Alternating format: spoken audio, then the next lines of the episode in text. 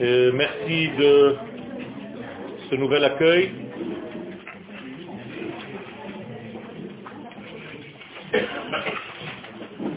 Nous allons aujourd'hui, Bezad Hashem, développer un thème, un double thème, qui associe la sortie d'Égypte, la fête de Toubishvat, et en réalité, tout ceci s'inscrit dans ce que j'ai nommé dans le l'entête de ce cours. Je vous ai distribué, c'est un cours, vous pouvez lire, ce sera des points qu'on va développer ensemble, ce qu'on pourra développer, la sainteté de la nature, c'est-à-dire la capacité des valeurs de l'infini à se déposer dans un monde naturel, structuré, dans lequel nous sommes. C'est donc un, enjeu qui n'est pas facile à réaliser. Comment est-ce que les valeurs de l'infini peuvent se déposer dans un monde limité? C'est ce qu'on appelle Hakedusha Shebateva, la sainteté qui s'habille dans la nature. Alors, on va passer point par point, on va essayer de comprendre comment les choses s'inscrivent dans ce schéma général.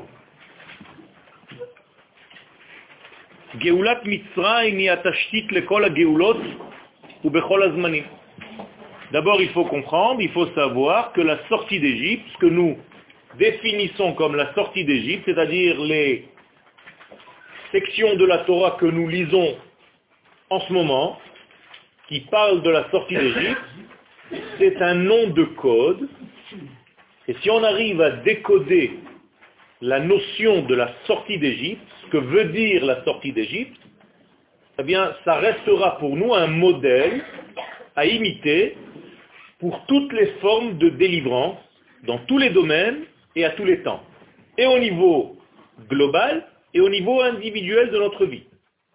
C'est-à-dire que l'apprentissage véritable de la sortie d'Égypte n'est pas là pour nous raconter une histoire qui s'est passée et qui n'est plus, mais elle nous enseigne en réalité, elle nous donne les éléments nécessaires et suffisants pour sortir de toutes les formes d'Égypte dans lesquelles nous sommes tombés et dans lesquelles nous tombons. Puisque l'entrée en Égypte ne se dit jamais au passé, elle se dit au présent.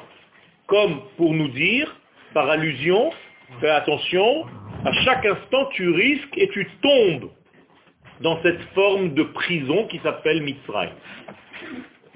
Comment est-ce que je sais que c'est écrit au présent eh Tout simplement, dans la première ligne qui ouvre le livre de Shemot, il est dit Ve'ele Shemot Bene Israël Habaim, au présent, qui viennent, Mitzrayim. Autrement dit, ce qui vient en Égypte, ce sont des éléments de lumière qui en réalité tombent dans un contexte qui les recouvre, qui les cache. Et si je veux comprendre le sens profond de la délivrance, c'est tout simplement ressortir ces points de lumière qui sont enfermés, qui sont invisibles, parce que couverts par une écorce qui empêche cette lumière de travailler, de faire son action. On va comprendre les choses au fur et à mesure. Donc étudier cela équivaut à étudier toutes les formes de délivrance, et chacun de nous a des formes différentes de mitzrayim, d'emprisonnement, dans lequel nous nous trouvons.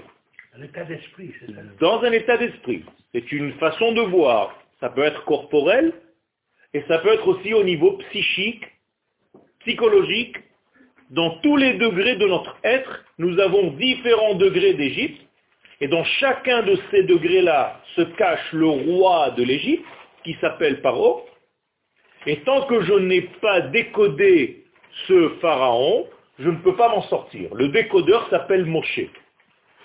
Donc Moshe est un décodeur qui va décoder le système pharaonique et qui va lui permettre en réalité de se délivrer. À chaque fois que je trouve mon moché dans un certain degré de mon être, eh bien, je subis, je passe, je traverse une délivrance.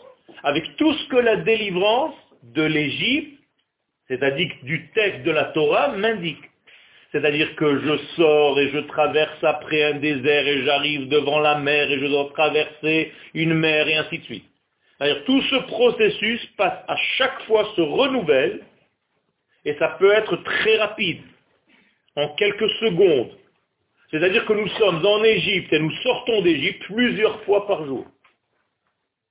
À chaque fois que vous êtes dans une extinction de Emouna, vous êtes dans une forme égyptienne. Dès que vous avez un degré d'optimisme qui arrive, vous êtes dans une forme de Géoula. Donc la Géoula et la Galoute, l'exil et la délivrance ne sont pas que des morceaux historiques, exil, délivrance. Ça se répète, ça se reflète dans tous les degrés de notre être. À condition d'étudier la Torah comme il se doit.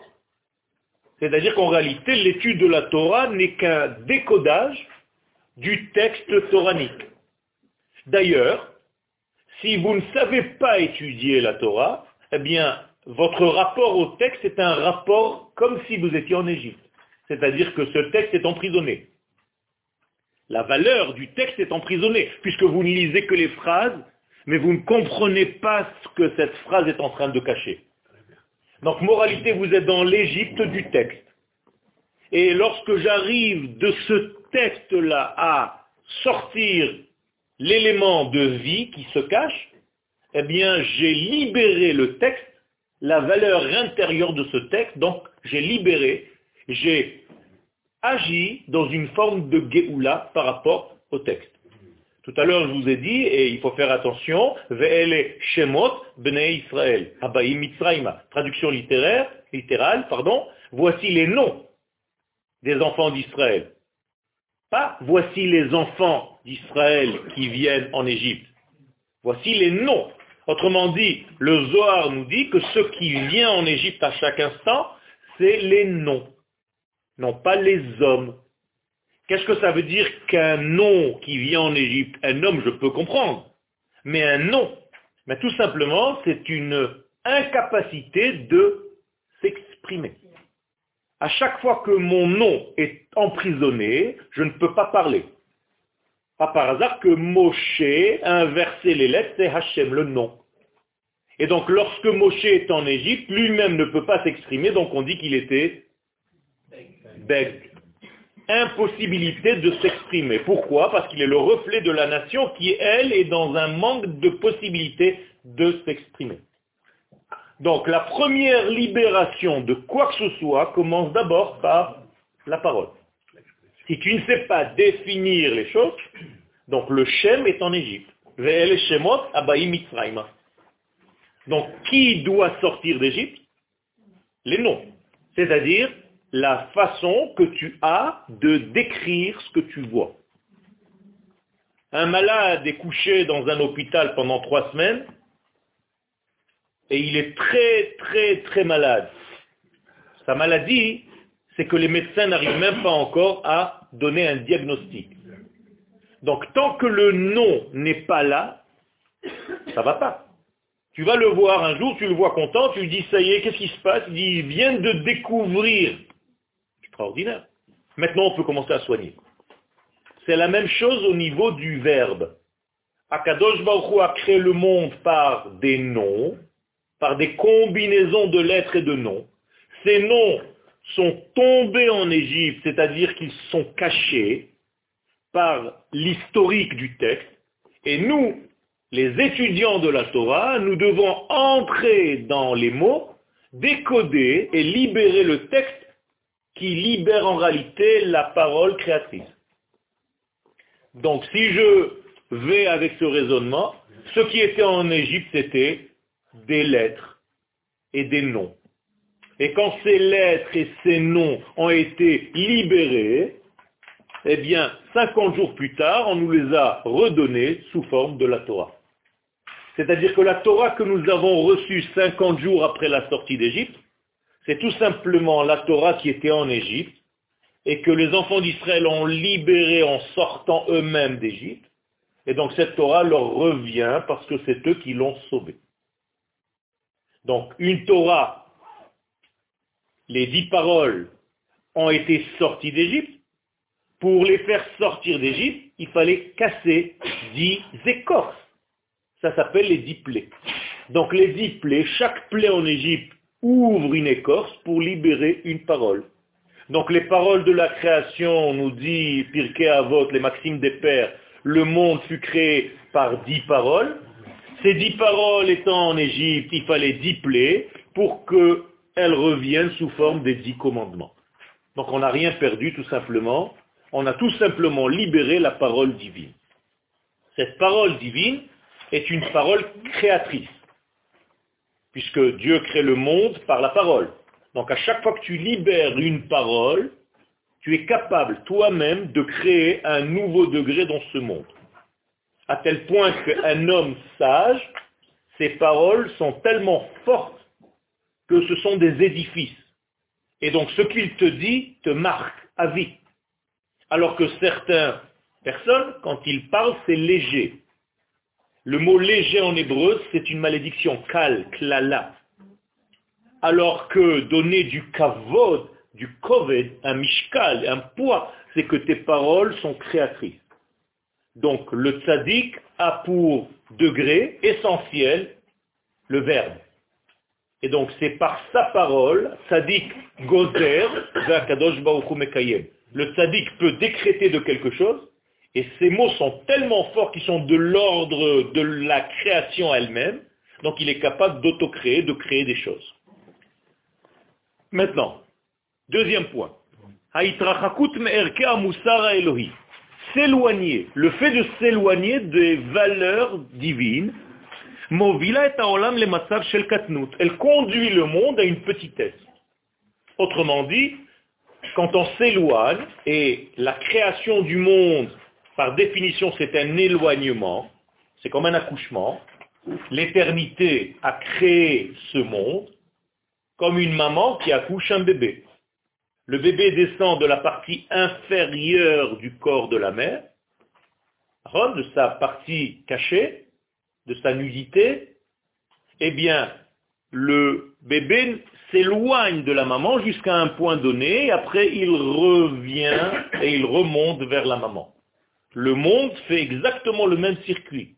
Son accouchement de l'éternel éloigne le monde, et il va jusqu'à au point le plus bas. Comment s'appelle le point le plus bas? Mitzrayim, l'Égypte. On ne peut pas descendre plus bas qu'Égypte. Donc l'Égypte est un axe vers lequel je suis arrivé et à partir duquel je ne fais que revenir. Ce que je veux dire par là, c'est que la sortie d'Égypte que la Torah mentionne, c'est le début du retour vers les valeurs de l'éternité. Vous voyez que ça fait longtemps qu'on est en train de revenir, depuis la sortie d'Égypte, jusqu'à la dernière Géoula que nous sommes en train de vivre aujourd'hui. À tel point que le premier libérateur, Moshe, et le dernier libérateur, Mashiach, c'est en réalité une seule et même libération. C'est juste celui qui ouvre et celui qui ferme. Il n'y a pas plusieurs Géoulotes, c'est une seule et même Géoula. Mais, étant donné que c'est un processus, ça s'habille dans du temps, dans les notions de temps, et donc il faut comprendre en réalité de quoi s'agit-il, qu'est-ce que nous sommes venus faire, à quoi ça sert, et qu'est-ce que ça veut dire revenir vers la maman qui nous a créés. D'accord? Il faut bien comprendre. C'est bizarre parce que la partie par laquelle sort le bébé s'appelle en hébreu Erva, et l'Égypte s'appelle Ervat Haaret. C'est la même chose. C'est-à-dire que la partie sexuelle, entre guillemets, de la terre, c'est l'Égypte. La partie sexuelle de qui? De maman. C'est-à-dire que l'Égypte est notre maman. Nous sommes nés en Égypte en tant que nation. Donc une nation est née d'une maman. Ce peuple qui vient de naître de maman doit avoir la capacité à un moment donné de quitter maman pour se rapprocher de la terre d'Israël qui est son épouse. Malheureusement, nous voyons dans l'histoire, et même dans notre histoire moderne, qu'il y a un syndrome d'un complexe d'Oedipe pas mal développé d'entre nous, qui non seulement ne veulent pas quitter maman, elle peut s'appeler France ou ailleurs, mais en plus de ça, dont on fait croire par des maîtres penseurs qu'il est interdit de quitter aujourd'hui la France. Des choses très graves. Je ne sais pas comment ces gens-là vont se placer devant Akadosh Baruch un jour pour donner des comptes. Que Dieu les protège. Ça veut dire qu'il y a ici un complexe de dip à ne pas reproduire.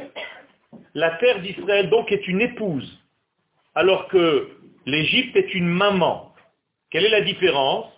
C'est que la maman ne la choisit pas, alors que l'épouse, oui. Et donc je sors de cette partie de la maman et je rentre dans la même partie chez la femme. C'est pour ça que notre entrée en Eretz Israël s'appelle une relation intime avec la terre. Kitavohu, en hébreu, bi'a, c'est une relation intime. Donc notre acte de aliyah est en réalité une relation intime avec la terre. Et cette relation intime du peuple avec la terre donne des fruits. C'est-à-dire que la terre est fécondée de notre retour et elle va donner ses fruits. Et les fruits, vous allez les voir, ben, Hashem, la semaine prochaine, sur vos tables, à Toubishvat. Ça veut dire que la fête de Toubishvat, qui est liée, et maintenant vous comprenez pourquoi nous lisons la paracha de la sortie d'Égypte toujours au même moment où Toubishvat se passe dans l'année. Car il y a un lien secret entre les deux degrés, et quand je sors d'Égypte, j'ai une idée c'est pas seulement de sortir d'Égypte, c'est d'aller munir, me, s'unir, munir avec la. Hein. et une fois que j'ai eu cette union avec la terre, il y a des fruits qui sortent, et je peux en réalité toucher ces fruits de ma main. Comme dit le prophète, il n'y a pas de fin des temps aussi clair que lorsque la terre d'Israël donne des fruits avec un bon œil, c'est-à-dire généreuse. Aujourd'hui, c'est le cas, Baruch Hashem, ça va aller en devenant de plus en plus dans la bonification des choses. Et tout ceci est en réalité un processus avec des barèmes clairs. C'est un thermomètre, un baromètre qui peut me permettre de voir si effectivement j'avance ou je recule. On ne peut pas se tromper. Donc les sages prennent des choses très simples, très naturelles, et lorsque la nature embellit, elle me dit qu'en réalité le processus est en train d'avancer. D'ailleurs, ces fruits ne sont pas que des fruits qui viennent des arbres et de la terre, ce sont aussi nos enfants. Et là, les Chachamim nous disent la même chose, que les enfants de la fin des temps vont être de plus en plus beaux. Exactement comme les fruits. D'accord? Alors, il y a ici donc un processus général qui est en train de se passer. Troisième degré, Mitzrayim, Moussag. Donc Mitzrayim n'est plus seulement le nom d'un endroit, d'un lieu, d'une terre, mais c'est une notion, Moussag.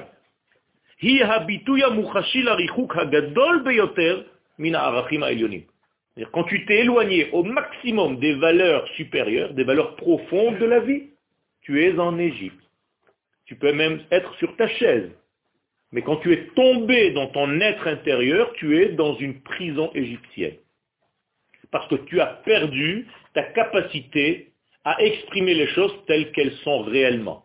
Quel était le premier test du premier homme? Dieu l'a placé devant les éléments de ce monde et il lui a dit de les nommer. Autrement dit, le test d'un véritable homme, c'est de savoir définir ce qu'il voit. Si tu ne sais pas définir les choses, un problème très grave. Comme aujourd'hui, on a peur pour je ne sais quelle raison, et il y en a de définir le terrorisme du monde comme celui qui vient de l'islam. Les gens ont peur de dire ça. Alors ils disent des petits machins autour. Tant que tu ne sais pas définir clairement les choses, tant que tu ne sais pas dire que le peuple d'Israël est le représentant des valeurs divines sur terre, et c'est la nation la plus éthique qui soit, et que tu n'as pas peur de le dire, tu es encore dans un état égyptien. Tant que tu as peur de dire que cette terre t'appartient, tu es encore dans une forme d'Égypte. Et ainsi de suite.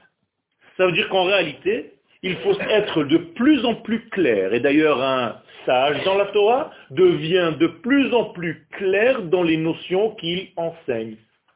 Il n'est pas en train de baratiner et de rajouter des mots pour faire des phrases plus longues, plus intelligentes soi-disant, Ça ne sert à rien. Ce soit des mots qui sont forts et qui touchent et qui pénètrent directement celui qui doit les entendre. C'est comme ça que la Torah doit être véhiculée aujourd'hui. Avec des notions de plus en plus claires, il faut sortir comme si tout était limpide, ça coule de la source. Donc ça coule de source. Quatrième degré. Moralité, vous comprenez que le degré le plus bas de ce monde, c'est l'incapacité à exprimer.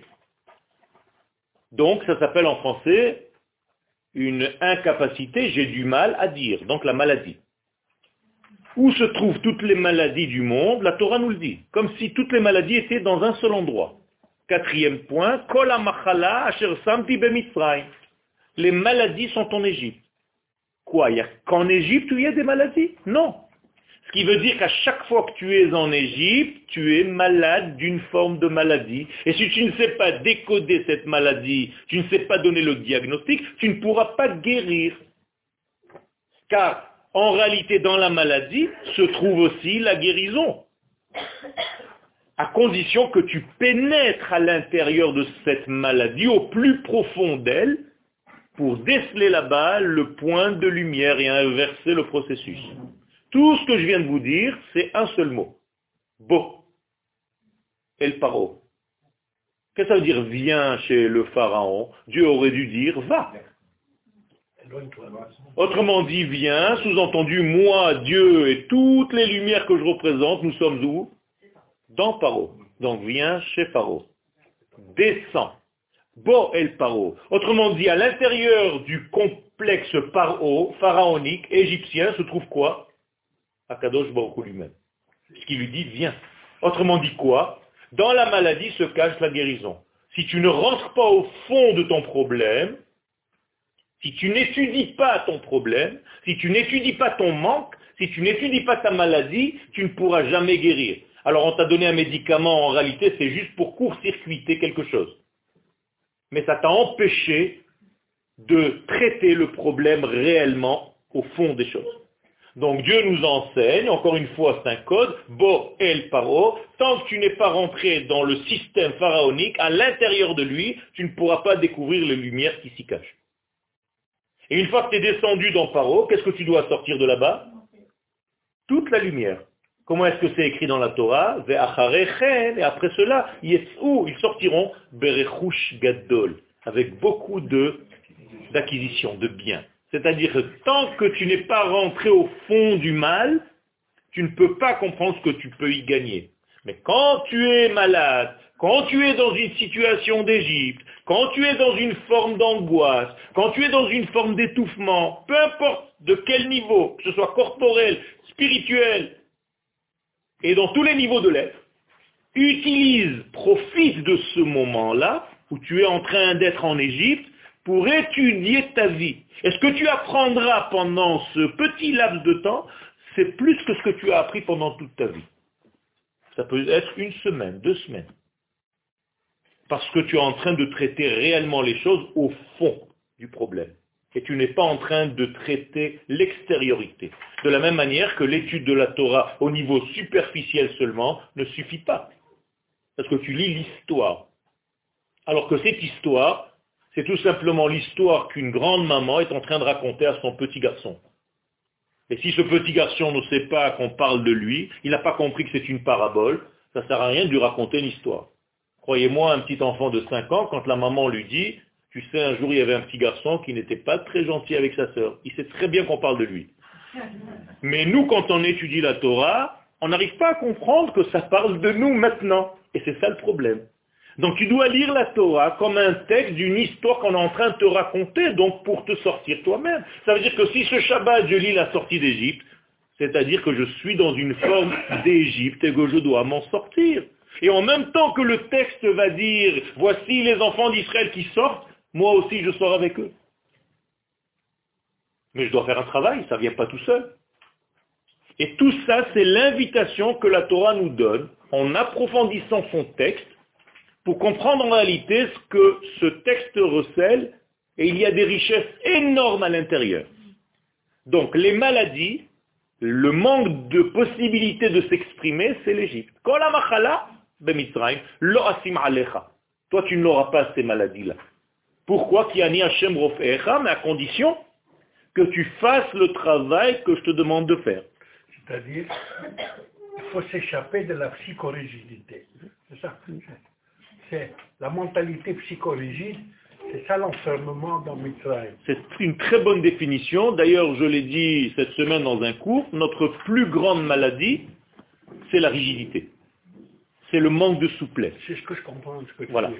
Ça veut dire que la guérison de l'être commence par la souplesse de l'être. Et plus tu es souple, plus en réalité tu peux avoir plein de degrés que tu n'étais pas capable de recevoir quand tu étais dans la rigidité, dans ce blocage, dans ce système cérébral qui te bloque à une certaine limite de ta compréhension et qui t'empêche en réalité de voir les degrés qui sont beaucoup plus élevés que cela. C'est très intéressant ce que tu dis aussi. Le nom, le- on est un nom. Tant qu'on est dedans, on est des statues du musée Grévin. Il y a fait. Et quand on, on sort du musée Grévin et on s'exprime, alors on devient un mensch, non? Alors mon cher ami, ce que tu viens de dire, c'est exactement ce que Moshe a compris quand il a regardé l'Égyptien. Qu'est-ce qu'il a fait? Oui. Il dit Vayar ki en ish. Il n'y a pas de nom, il n'y a pas d'être. Qu'est-ce qu'il a fait? Il a tué, il a enterré dans le sable, c'est-à-dire il en a fait un musée. Donc tout l'Égypte en réalité est devenu un musée des momies comme l'acte de Moshe Rabbeinu, c'est-à-dire de ce libérateur qui est lui capable de sortir des éléments. Tu expliques tellement bien que cette image monte chez moi. C'est gentil. Et comme et la sortie d'Égypte, c'est le concours épique Nachon. tous les obstacles. Exactement la même chose. Alors regardez, le nom en hébreu, un nom, comment ça s'appelle Shem. Shem, ou bien, quand j'ai un nom dans la Torah, un nom plus un nom plus un nom. Teva. Teva. Teva. Teva. Rachet, Tevot. Des initiales. Donc, un mot en hébreu ne se dit pas seulement Shem, il se dit aussi Teva. Mais Teva, c'est aussi la boîte dans laquelle Moshe était. Or, Moshe, je vous ai dit tout à l'heure que c'était Hachem, donc le véritable nom se cache où? Dans le nom, dans la Teva. Et si tu sors Moshe de la Teva, Moshe de sa petite boîte, tu as décodé le texte. Avant Moshe, qui était dans la Teva? Noach. Pourquoi? Parce que tu es tranquille, c'est agréable d'être dans la boîte. Noach, Bateva. Et Akadosh Baruch qu'est-ce qu'il lui dit? C'est Minateva, sors de ta boîte. Aujourd'hui, il y a une expression en hébreu, l'inhog michutz la kufsa. Ah ouais C'est-à-dire sortir de ta boîte. On est tous enfermés dans des boîtes, on a l'impression qu'on s'est construit une carapace, et cette rigidité en réalité t'empêche de voir. Un exemple très simple, que j'ai découvert en écrivant les shiurim de cette semaine. Baruch Hashem, c'est en écrivant que tout doucement arrivent des degrés. J'ai découvert que quelque chose n'existe pas en Égypte. Jamais, c'est impossible. Ne dis pas, ne dis pas. Aide-nous un peu. Quelque chose qui n'existe pas en Égypte. Impossible. Jamais vous allez trouver que quelqu'un fait cela en Égypte. C'est pas possible. Même Moshe, quand il veut faire cette chose-là, il est obligé de sortir. La prière. Il n'y a pas de prière en Égypte. Pourquoi? Parce que tu ne peux pas prier. Prier, c'est se relier à un degré qui est au-delà de la nature. Par exemple, quelqu'un est malade. C'est la nature. Tu te dis, à quoi ça sert que je prie? Naturellement, il est malade, il a des microbes en lui, il a un, certains systèmes qui ne marchent pas. Qu'est-ce que je vais, moi, avec ma prière, faire? La Torah, elle vient te dire pas du tout. La prière peut changer le système. Pourquoi? Parce qu'en réalité, tu es en train de te relier à la source même qui est avant la maladie. Donc tu peux changer. En Égypte, on ne peut pas. Et d'ailleurs, même Moshe, quand il prie, qu'est-ce qu'il fait? Il y a marqué dans la Torah. Je ne peux pas prier en Égypte, je suis obligé de sortir d'Égypte pour prier, parce que là-bas la prière ne passe pas. Il y a un écran total entre l'homme et l'univers. Donc il est enfermé dans un contexte naturel, psychorigide, qui l'empêche en réalité de comprendre qu'il y a des degrés, qu'il existe des degrés qui sont au-delà. Jusqu'à Yeshua, on ne le savait pas. hein. On ne savait pas qu'on pouvait influencer. Exactement. D'ailleurs, comment est la valeur numérique Quelle est la valeur numérique de la nature en hébreu? 86. Hateva. Bien, c'est le même nom que Elohim. Elohim, c'est au pluriel, c'est en valeur numérique 86. Et par O, il ne connaît que ce nom-là. Il dit à Moshe, je ne connais pas le tétragramme. Yutke, Vavke. Je sais pas qui c'est. Mi, Hashem, Eshma, Bekolo. Pourquoi tu veux que j'écoute un degré qui dépasse la nature? Moi, mon monde, il arrive où? Au maximum. Au niveau de la pensée, de la logique. Je ne peux pas dépasser ma nature, c'est-à-dire je suis enfermé, emprisonné dans les lois naturelles de ce monde. C'est ça le pharaon. C'est ça l'Égypte. Donc sortir d'Égypte, par conséquent, qu'est-ce que ça veut dire? Dépasser complètement ce système. Moralité, si on est arrivé un jour dans l'histoire à dépasser ce système qui bloque, eh bien, comme on dit en hébreu, avarnu et paro, na'avor gamedze. Si un jour on a réussi à dépasser le pharaon, on peut dépasser n'importe quel souci, n'importe quel problème dans notre vie. Parce que c'est impossible de sortir d'Égypte. Le premier, le seul peuple qui s'est libéré de ce contrat des voies, des, des règles de la nature, c'est Israël. Donc Israël est le porteur du message, c'est nous la matrice de toutes les délivrances. Donc en sortant d'Égypte, on a prouvé au monde qu'on peut dépasser les lois de la nature et qu'aucune loi dans la nature ne peut nous enfermer dedans. Alors les lois de la nature, sont des lois qui ont été complètement dépassées par les diplômes. Donc c'est déjà les premiers mouvements qui montrent qu'en réalité, aucune nature ne peut se placer devant celui qui est au-dessus de cette nature et qui l'a créée. Dam, Sfardea, Kinim, c'est des degrés qui dépassent complètement l'entendement naturel. Ceux qui comprennent ce degré-là, ils rejoignent le mouvement. Malheureusement, c'est qu'un cinquième. C'est-à-dire que 80% des gens qui devaient sortir sont restés et sont morts par un manque de vision. Ça s'appelle la plaie des ténèbres. Autrement dit, on leur a fermé les yeux. Et Rachid, bizarrement, comment est-ce qu'il les appelle ces gens-là? Rechaim. Regardez Rachi sur le chapitre 22, verset 23. Il dit, Rechaim, il y avait des Rechaim, des mécréants de cette génération, chez qui ne voulaient pas sortir. Ça vous dit quelque chose? Ça fait très peur. L'histoire se répète en changeant les données, les X et les Y. Ça veut dire que Mitzrayim, comme je l'ai dit tout à l'heure, c'est la capacité, la prise de décision de s'en sortir, de sortir. Alors je ne parle pas seulement d'un pays, je parle aussi de quelqu'un qui a un mal en lui et qui, par des raisons qui lui sont propres, ne veut pas sortir de ce mal parce qu'il gagne quelque chose dans ce mal. Et ça aussi c'est pareil. Il y a des gens qui veulent tomber malades et qui, ça les arrange d'être malades parce que dans la maladie, on s'occupe d'eux. Sans la maladie, ils sont lâchés. Dans la maladie, ils ont un certain système où ils sentent un rapport, une chaleur humaine qu'ils n'avaient pas avant, et ainsi de suite. Je ne peux pas rentrer maintenant dans des systèmes psychologiques, ça n'en finit plus. Mais en réalité, tout ça, c'est réel. Et chacun de nous ne veut pas bouger. Et donc, il doit apporter une offrande à sa propre maladie, c'est-à-dire au Dieu de sa maladie. Petit exemple, quelqu'un qui n'arrive pas à se passer de la colère. Eh bien, une fois par jour, il devrait être en colère. Sinon, ça ne passe pas. Une journée sans colère, ça ne passe pas.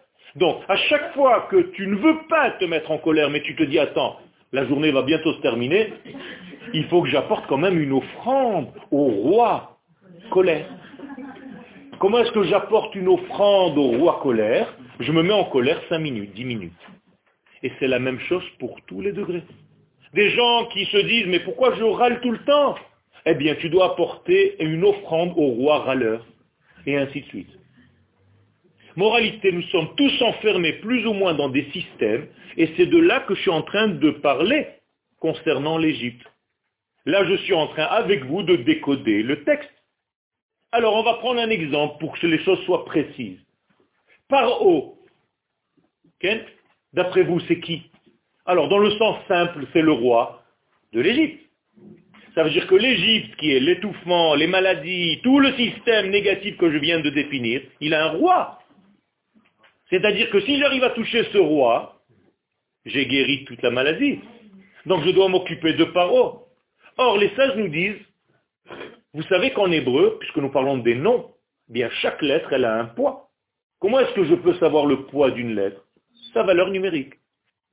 Donc, si je prends la valeur numérique de Paro, c'est d'abord au niveau des lettres P, Ra, la bouche du mal.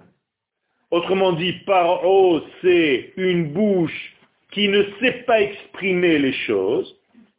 Laissons l'explication. La valeur numérique de P, Shain et Paro, c'est 355. Comme par hasard, la même valeur numérique que Shana, c'est-à-dire la notion de temps. Autrement dit, Paro, c'est la prison du temps. Qu'est-ce que ça veut dire? Encore une des formes des lois de la nature. Est-ce que tu peux dépasser, toi, le temps? Tu te dis, mais j'ai pas le temps. Je suis foutu, on est coincé. J'aimerais que la journée soit plus longue ou plus courte selon là où tu te trouves. Eh bien, en réalité, ça prouve que tu n'es pas capable de dépasser le temps. Or, le temps n'existe pas. C'est une forme de panier dans lequel tu peux introduire des actions et des données. C'est-à-dire que le temps est réellement élastique si tu sais le remplir de tes données. Mais si tu ne sais pas, tu es bloqué dans un système qui s'appelle Shana, D'ailleurs, c'est le mot Shana, 355. Donc, quand tu es dans un mouvement où tu es bloqué par le temps, bloqué par la nature, le temps que tu vis est un temps et tu te dis mais c'est un temps circulaire, c'est-à-dire que je tourne en rond et chaque fois je reviens au mardi, c'est le même mardi qui était la semaine dernière qui est aujourd'hui. Alors que dans la Torah, le mot Shana veut dire changer, chinoui c'est-à-dire capacité de changement, d'évolution. Donc ça sort complètement de ce contexte. C'est-à-dire que le temps égyptien est circulaire, alors que le temps Israël est une spirale. Effectivement, il est circulaire, mais il avance. Donc quand on est sorti d'Égypte, on a défié quoi? Le temps. Quel est le dieu égyptien? Le bélier. Pourquoi? Parce que c'est le premier des douze astres des mois de l'année.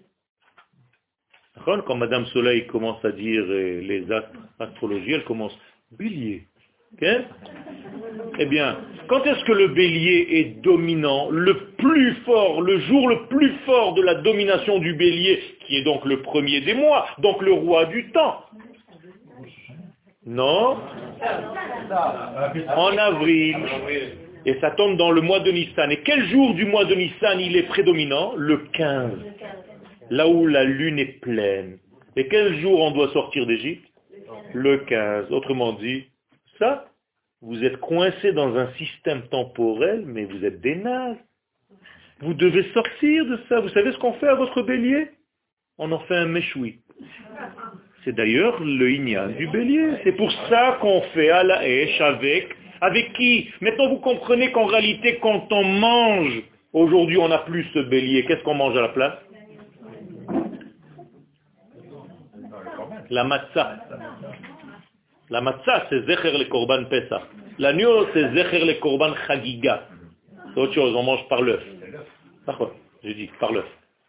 Mais la matzah, c'est elle. Autrement dit, qu'est-ce que je mange en réalité Qu'est-ce que je mange? Manger, c'est quoi en hébreu? Et d'une manière générale, qu'est-ce que vous faites quand vous mangez? Vous intégrez une notion que j'introduis à l'intérieur de mon être. C'est-à-dire si je mange beaucoup de pizza, je deviens une tortue. C'est juste pour rigoler. Ça veut dire quoi? Ça veut dire qu'à chaque fois que j'introduis une donnée à l'intérieur de mon être, je deviens cette donnée. Donc j'ai en réalité mangé quoi? La domination que j'ai du temps. Donc quand je mange ça, la Torah te dit mange des matzot à Pesach avec une certaine quantité, c'est-à-dire intègre la notion de temps, mais un temps optimiste et non plus un temps qui t'a bloqué jusqu'à maintenant. D'ailleurs, pourquoi on fait un sandwich avec le Maroc? C'est bizarre, non? C'est quoi ce sandwich avec le Maroc? Écoutez bien, c'est extraordinaire les leçons que la Torah nous donne. Tout est codé, je vous aide à décoder, c'est tout simplement. Moi je suis un déconneur, un décodeur, pardon. Vous prenez en réalité le maror. Le maror signifie quoi? L'amertume. Et la massa, ça signifie quoi? La, la libération. Alors pourquoi est-ce que je mélange la libération avec l'amertume? Je fais un sandwich et je les mange. Leçon première. Notre libération passera par des moments douloureux. Donc tu manges ensemble. Tu es en même temps libéré et en même temps il se passe des choses que si tu ne sais pas faire ce sandwich, tu vas dire, mais attends, avec le gouvernement qu'on a aujourd'hui, tu dis qu'on est dans une période messianique, tais-toi et mange le sandwich. Ça passe par ce genre de gouvernement, par ce genre de situation, par des guerres, par des difficultés, et en même temps ça s'appelle Géoula. Tu es capable de comprendre ça? Alors tu deviens grand. Mais si tu es manichéen, c'est-à-dire que pour toi la vie c'est noir ou blanc, tu es foutu. On sait très bien que la vie c'est dans les nuances entre le noir et le blanc, c'est dans tous les gris et dans toutes les couleurs au milieu. Et donc chaque degré comme ça, si on savait l'analyser, mais on serait complètement différent, dans un autre contexte. Moralité, les fruits que nous mangeons à tout Bishvat, c'est les fruits qui ont été libérés, c'est les fruits de quoi? De mon tri, dans ma vie. Et donc ces fruits doivent être sur ma table. Je ne veux pas rentrer dans des notions kabbalistiques, parce qu'il y a un monde qui est le monde le plus élevé qu'on appelle Atzilut, et il y a trois mondes qui sont extérieurs. On appelle Bria, Yetzira et Asiya. Chacun de ces mondes comporte 10 degrés, donc chaque degré correspond à un fruit. Moralité, il faut manger à tout bishvat minimum 30 fruits, qui correspondent à ces trois mondes. Et les fruits sont différents. C'est-à-dire qu'il faut 10 fruits dont la peau est extérieure et le fruit est dedans. 10 fruits où tu peux manger l'extérieur et la graine est dedans. Et 10 fruits où tu peux tout manger, qui correspondent en réalité à ces trois mondes. Donc il y a un seder, il y a un ordre. Pourquoi on fait un seder tout bishvat alors qu'il y a un seder Pesach? Vous voyez maintenant la correspondance C'est-à-dire que tout, c'est Tetvav, c'est-à-dire le 15 du mois. Donc tout bishvat, j'ai un seder. Un mois plus tard, je vais avoir tout Adar, ça va être Purim. J'ai encore un repas. Et un mois plus tard, j'ai tout, Bénissan, c'est Pessar. Donc j'ai trois tout, tout, tout, tout. Et vous voyez pas une évolution? À Pessar, tout Bishvat, pardon, je commence, je fais le tri au niveau des fruits. À Pourim, je prends le jus de ce fruit, c'est-à-dire le vin. Et à Pessar, je fais déjà le travail le plus dur, c'est-à-dire je fais le tri au niveau de la viande. Ce sont les tris que l'homme doit faire dans ce monde c'est-à-dire déceler les étincelles divines qui se trouvent dans le fruit, c'est la chose la plus facile. Déceler les étincelles divines qui se trouvent dans le vin, c'est un degré plus difficile. Mais déceler la lumière divine qui se trouve dans la chair, c'est-à-dire dans la nature la plus grossière, entre guillemets, ça c'est très difficile. À tel point que la Gemara nous dit que quelqu'un qui ne sait pas réellement faire ce genre de tri n'a pas le droit de manger de la viande d'une manière générale. Très bizarre. Ou sinon, tu deviens en réalité un gros beefsteak, tu n'as rien compris. C'est un steak. Mais ce n'est pas le travail. Je reviens à ce que j'ai dit. Ça veut dire qu'il y a un céder. Donc, tout ce que je fais à tout Bishvat, c'est pour me remémorer un système. Quel système? Pourquoi je mange des fruits? Le fruit, c'est quoi? Ça vous rappelle quoi? Notre première chute. Le monde est tombé par la consommation d'un fruit interdit. Alors comment ça se fait que tu manges des fruits, toi? T'as pas honte? C'est comme si tu mettais ta faute et tu dis voilà, on n'a pas peur. Moralité, c'est la réparation de la faute du premier homme qui se fait quand Le soir de Toubishvat. C'est ça le tikkun. Ça veut dire quand tu manges les fruits à Toubishvat, tu dois penser à réparer la première faute. Or, la première faute, c'était quoi C'est d'avoir consommé quoi c'est-à-dire le monde de l'intelligence, de la connaissance. Autrement dit, le premier homme est tombé d'un degré qui était la vie un degré qui l'a bloqué dans des lois naturelles. Donc on revient au système de l'Égypte. Il a pris distance de l'innocence. Exactement. Ça veut dire qu'en réalité, il est devenu cérébral. Et donc il est tombé dans son propre piège. Donc les gens les plus intelligents sont ceux qui souffrent le plus, toujours. Moralité, il faut sortir de ce degré. Comment est-ce que tu fais? Mais il faut tout simplement manger de l'arbre de la vie. L'Agmara, par exemple, dans le traité de Rosh Hashanah, nous raconte une histoire, apparemment anodine. Un soir, comme ça elle raconte l'Agmara, à Toubishvat, Rabbi Akiva est sorti dans un champ et a cueilli un étrog. Magnifique. Et qu'est-ce que ça peut me faire? Et avant le vendredi matin, il est allé voir Madame Benichou, il a bu un café, alors? En réalité, la Gemara vient nous donner un code. Rabbi Akiva, qui sait la Torah secrète, quel était le fruit de la connaissance interdite? Le étrog, quand ça dit la Kabbalah. C'est-à-dire qu'en réalité, Rabbi Akiva touche le hétrog, le prend, ça veut dire que le temps est arrivé de corriger la faute par laquelle le monde est tombé. Et quand est-ce que ça se passe, comme par hasard Le mois de Shvat. Alors que nous, on prend le hétrog à Sukkot. C'est la même chose, c'est le même système. Parce que la faute du premier homme a eu lieu Rosh Hashanah. Tu es passé par Yom Kippourim, maintenant tu peux prendre le hétrog parce que tu touches la vie. Mais la même chose aussi ici. Nous sommes dans une période où on peut revenir à faire le tikkun de ce fruit que l'homme a mangé. Ce fruit, c'est le système circulaire, vous avez compris. Tout ce que je vous ai dit jusqu'à maintenant, c'est un grand cercle. Je vous ai dessiné des ballons. C'est-à-dire la nature, c'est une grande bague. Puisqu'en hébreu, le mot teva, c'est les mêmes lettres que tabarat. C'est-à-dire le monde est un grand cercle. Quand tu es enfermé dans le système de ce monde, tu es enfermé dans un mode circulaire, tu ne peux pas t'en sortir. Si le temps est circulaire, je ne peux pas bouger. Si l'espace est circulaire, je ne peux pas bouger. Imaginez-vous vivre dans une balle. Vous ne pouvez pas bouger. Vous montez, vous tombez. Vous montez, vous tombez. Mais c'est exactement ça. Ça veut dire quoi? Ça veut dire que si vous avez lu la paracha cette semaine, le prophète Jérémie, au chapitre 46, considère l'Égypte comme un serpent.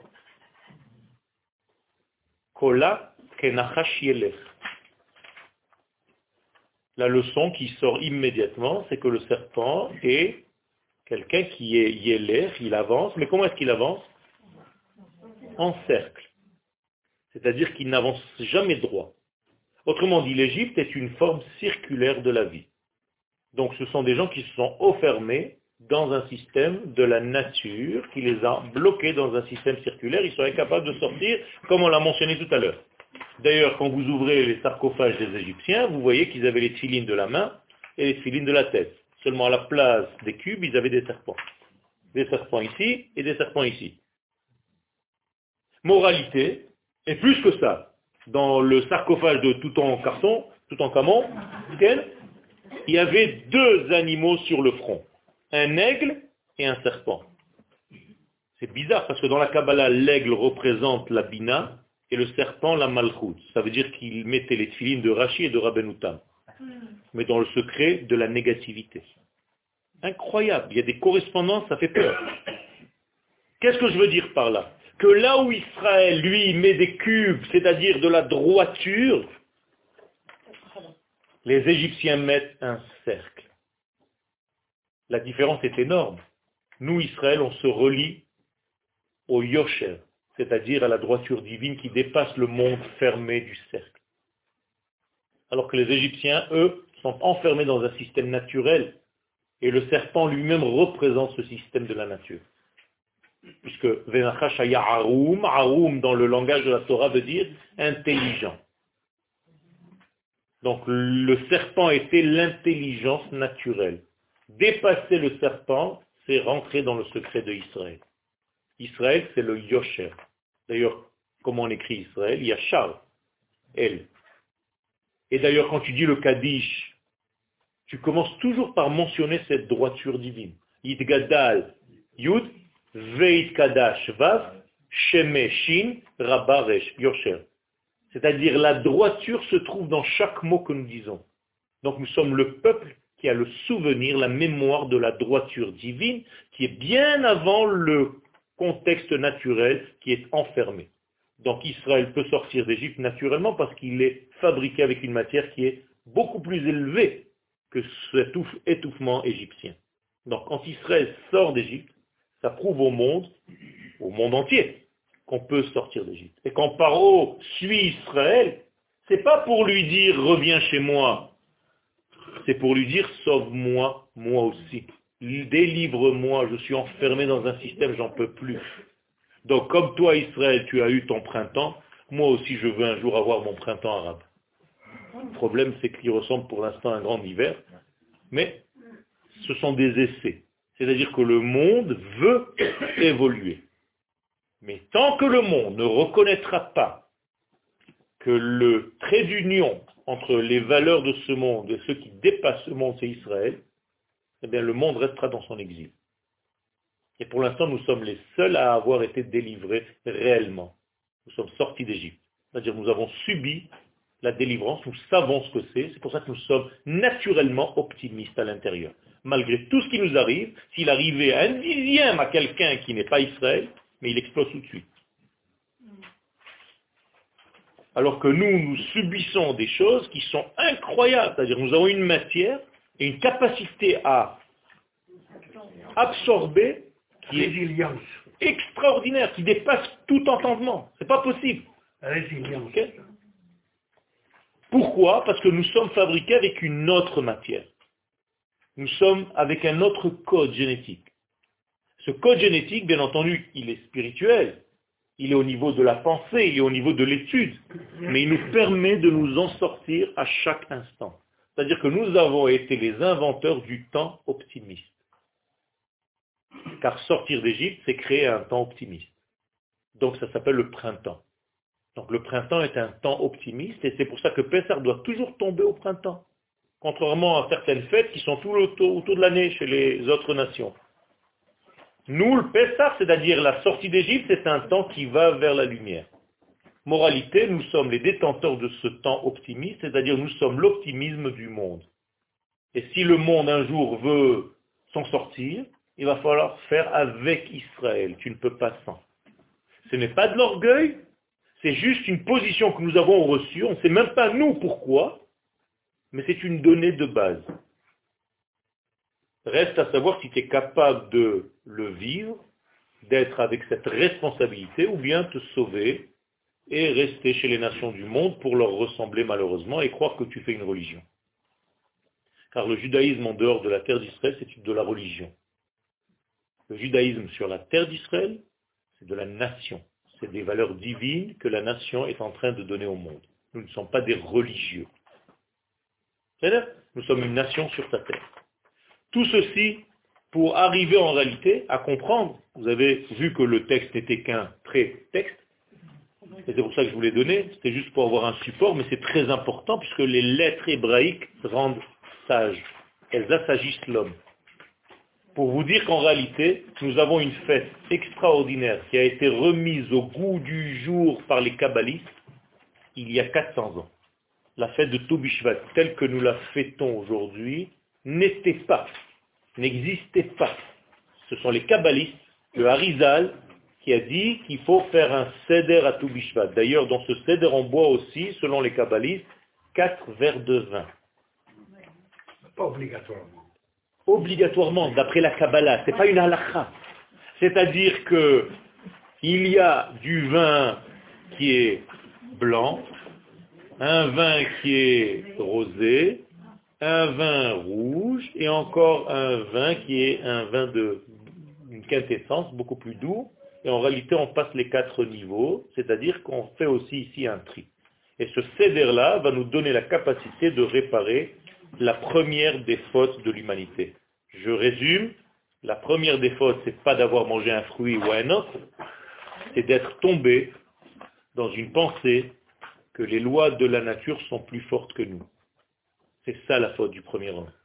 La guérison de cette faute, c'est de dépasser, de savoir que nous sommes au-dessus et que c'est le maître de l'univers qui lui est au-delà de la nature. Et si je me relie à cette force-là, eh bien je peux dominer toute la nature et même en priant pour quelqu'un qui est malade, eh bien il va guérir. Même en faisant quelque chose qui dépasse complètement l'entendement naturel, eh bien ça va mieux se passer et tu te demandes comment.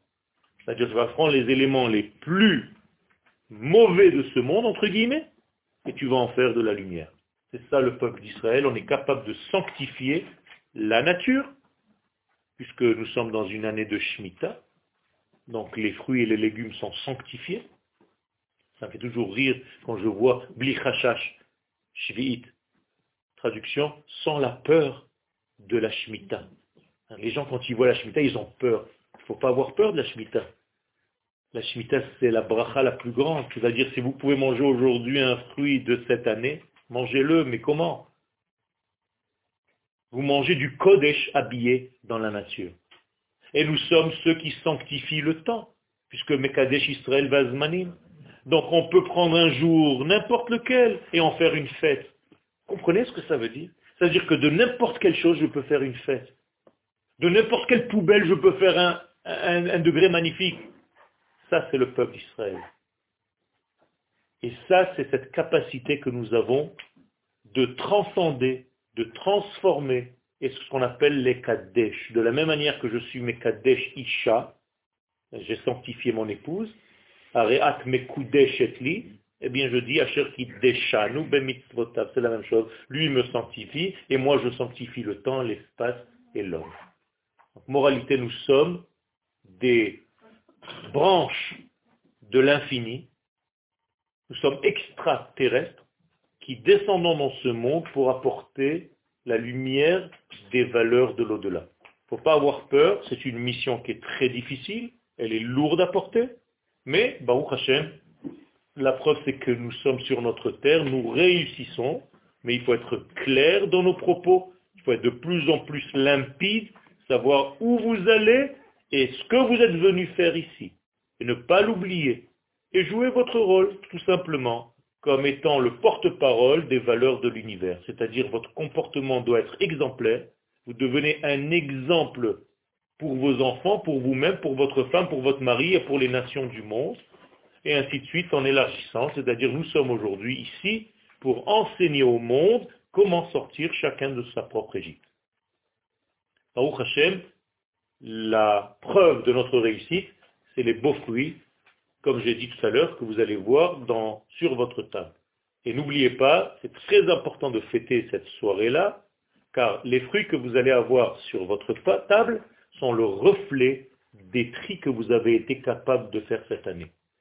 C'est-à-dire qu'il faut qu'il y ait une abondance sur cette table, chacun selon ses moyens, mais le maximum que vous pouvez pour essayer de comprendre que vous projetez, que vous mettez à plat tout votre système. Et quand vous regardez ces fruits, avant de les manger, il y a une bénédiction de dire à Kadosh Baruch regarde tous ces fruits que tu m'as donnés, nous sommes bel et bien dans un processus de Géoula, malgré toutes les nuages, les nuées d'ombre qui sont à droite et à gauche.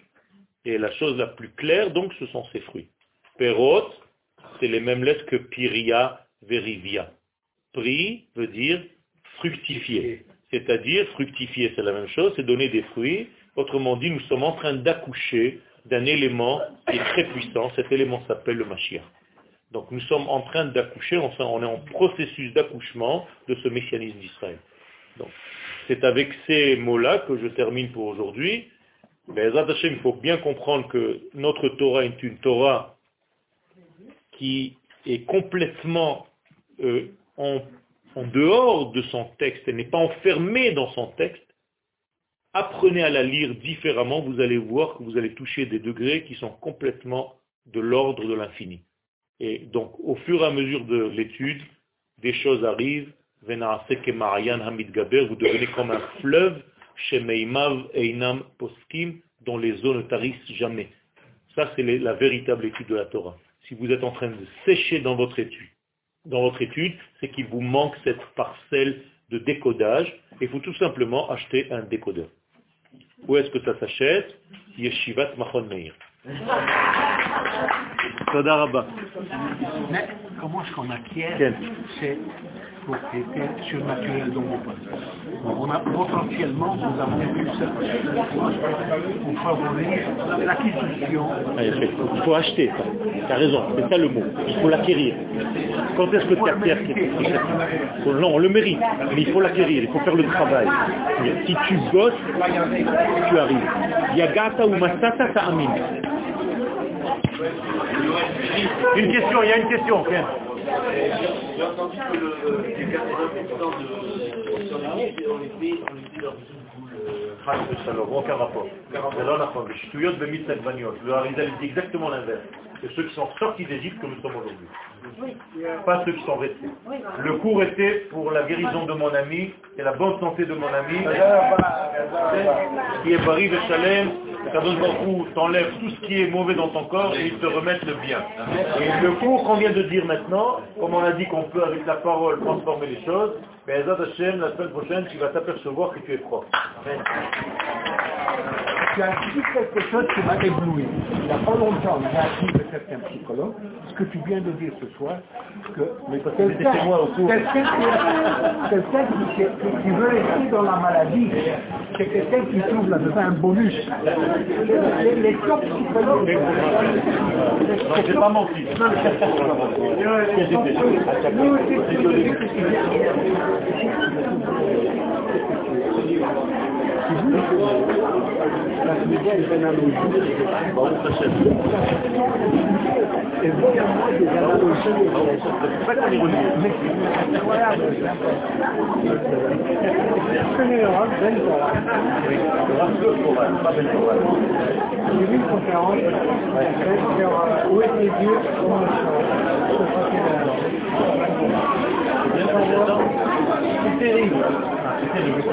En trois mots, il dit que mon Dieu était là, évidemment, on l'a mais que il était là, en fait, pour punir l'homme.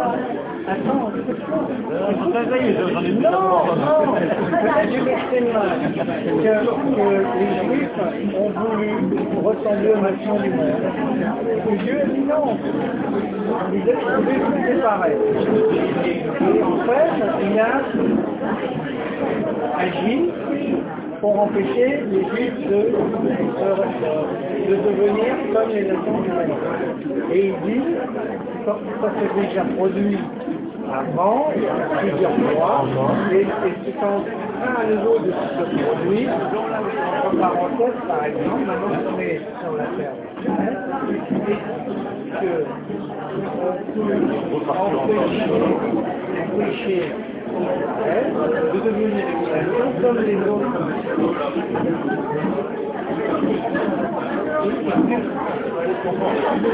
Si on des choses qui sont parallèles,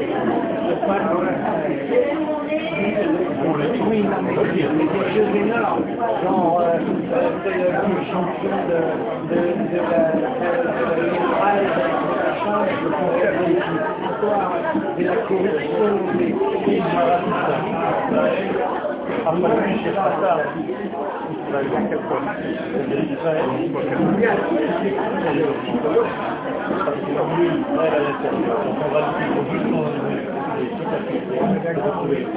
Vis-à-vis des nations du monde, qui disent cette étude que justement, entre guillemets, les nations auraient voulu qu'Israël soit en haut et ont voulu finir Israël, pas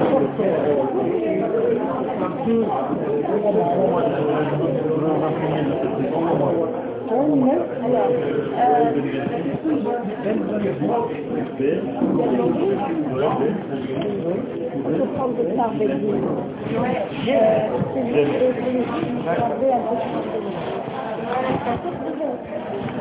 Alors, moi, je dis que en général, euh, je voulais savoir les prix de Sarbedine,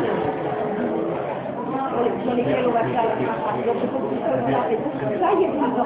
Non, non, moi je ne prends pas. Je sais que ça un doc pour nous dire l'inverse, mais moi je ne prends pas les autres. Les autres, c'est-à-dire qu'il a été grandi chez les. Moi je donne pas d'argent ça marche pas. Donc je dans la Suisse, c'est-à-dire